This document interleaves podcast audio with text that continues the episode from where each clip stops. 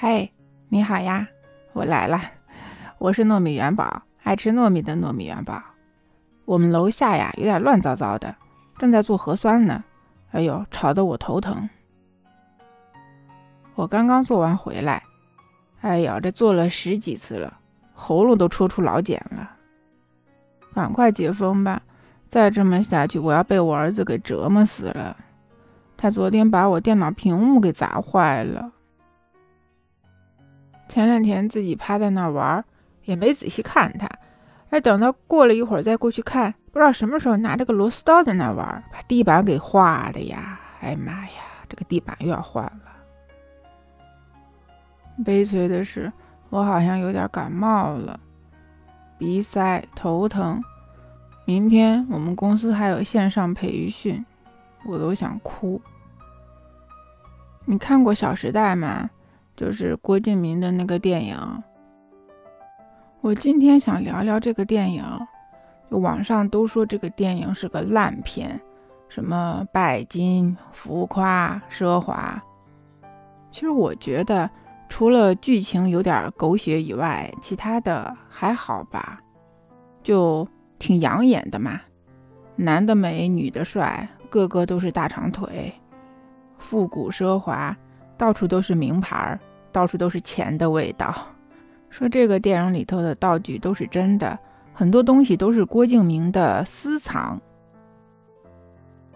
除了那些到处都可以看到的什么名牌包包啊、名牌高跟鞋呀、名牌衣服啊，还有顾里喜欢的贵妇皮草啊，里边说一个水杯都要四千八，一把手工的雨伞。也要几千块钱。就顾里他们租住的那个别墅有一个水晶吊灯，说那个灯是特意花了四十万定做的。然后凌霄和顾里在外滩旁边打架的那场戏，用的那束玫瑰花也要一千三百一十四块钱。你说这电影它就是用钱堆起来的，它怎么拍也不会很土啊。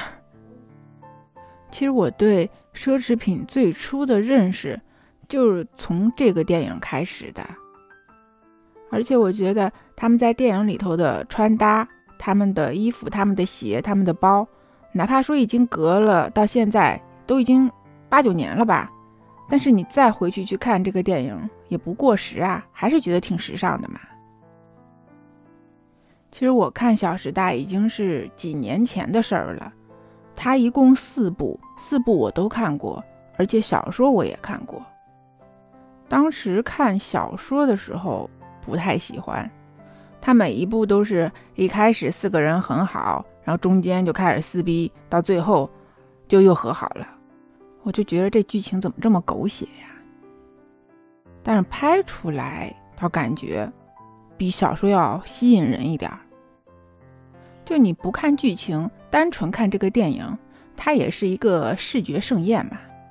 就我现在一提到这个电影，想到的就是在第二部里边，好像是顾里去顾源的订婚宴上抢亲的时候，顾里穿着一条黑色的裙子，裙摆特别长，然后镜头是在后面拍的是他一路走进去的那个背影，那个镜头太好看了。就我看这个电影的时候。总是有一种错觉，那就是我真的是在上海吗？为什么电影里边的上海是那样的，而我生活的上海是这样的呢？这差别有点大呀，这完全像是两个不同的城市。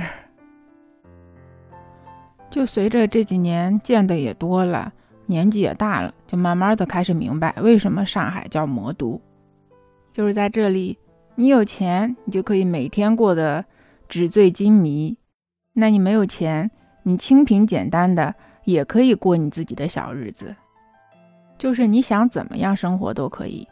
这也是为什么上海这么吸引人，就是只要你敢想，有可能你就能实现。就人活着嘛，不要给自己设限，谁知道将来会是什么样呢？对吧？好啦。